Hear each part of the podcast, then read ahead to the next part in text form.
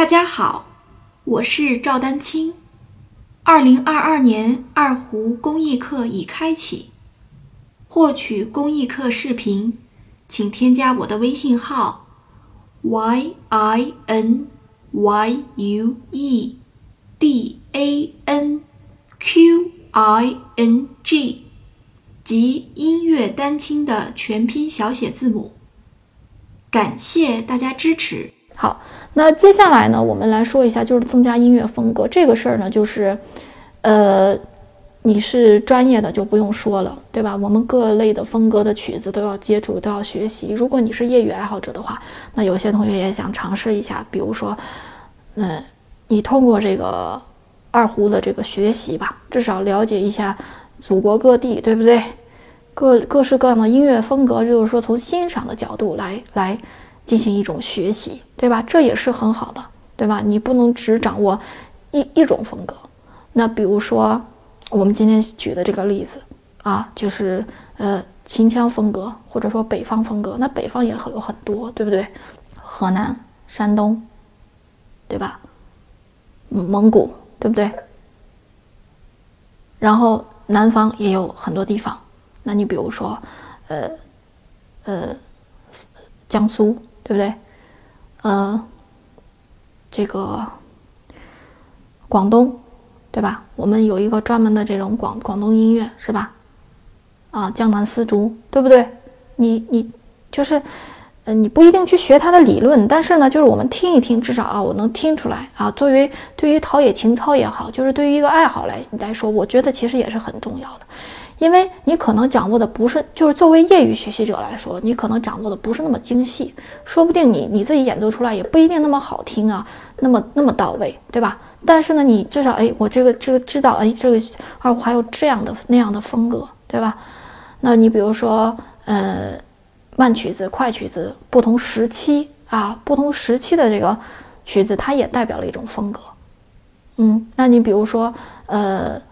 二三十年代的，还是五六十年代的，还是八十年代以后的，对不对？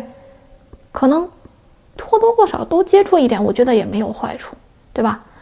呃，甚至是现在，比如说有一些新潮的一些风格，有一些改编的二胡曲也好，对吧？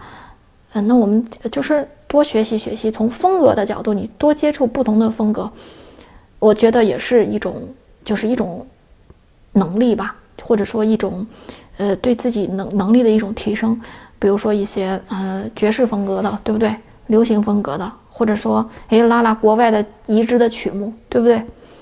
这也不是不可以啊，就是所以说这这个风格这件事呢，就是跨度就比较大了，而且具体到每一个风格，可能你针对这一个风格，你能又能学到很多东西。那你比如说秦腔主题随想曲，那你你不学这个，你也不知道这个发和西，对吧？它可以出现音不准的情况，就是用我们通常来说十二平均律的这个，呃，那你说老师不是都要求音很准吗？但实际上不是啊。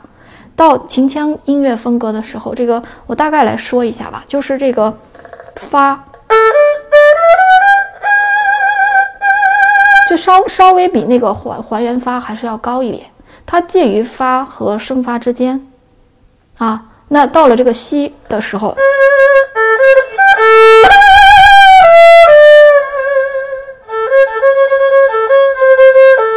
对吧？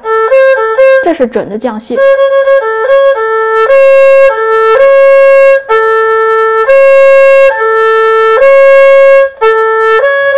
这是还原西。既不是还原戏，也不是讲戏，对不对？那可能就会出现这种情况啊。那你不学怎么知道啊？呃，那你说这是不是秦腔呃有的一种特例？那也不是啊。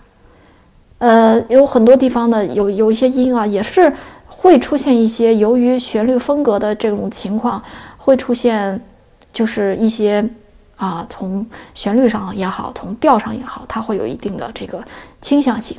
当然，这只是一个音高的问题。那你比如说节奏啊，有些地方的这个有些曲曲子的节奏啊，包括一些特殊的技巧啊，嗯，比如说这个江南音乐啊，这个这个打音啊，就非常的多啊。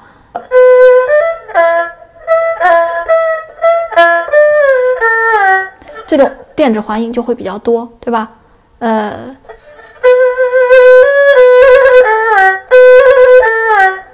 这个很多的这个小的这种装饰音啊，就就会非常多啊，所以，呃，那那这些其实呃，就是归根结底，它也是属于技巧，或者说它就是可能根源上也都是属于一种基本的技巧，但是它会就是更加的细分，对吧？我们需要根据这样的风格更加灵活的去学习和运用。